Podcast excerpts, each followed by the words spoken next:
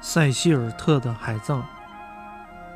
勇敢的塞西尔特气数已尽，从这尘世投入主的庇护所。活着时，他是塞西尔丁人的朋友，而受人尊敬，长期治理这地方面。如今，亲密的伙伴按照他生前的遗嘱，把他的尸体抬到海边。港口停泊着一只船，它是酋长的财产。船首装饰珠光宝气，这会儿正准备起航。他们将敬爱的贤主、财产的施予者放进船舱，紧挨着桅杆。他的身旁放了许多财财宝和饰品，这些都是来之不易的珍宝。格兰道尔的巢穴，他们居住在神秘的处所——狼的老巢。那里是招风的绝域，险恶的沼泽地。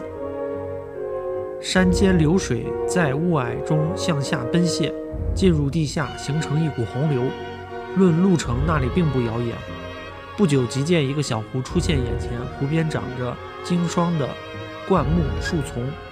每到夜晚，湖上就冒出火光，那景象真让人胆战心惊。芸芸众生中，没有任何智者能将黑湖深处的奥秘探明。天空变得朦胧阴沉，整个世界为之痛哭失声。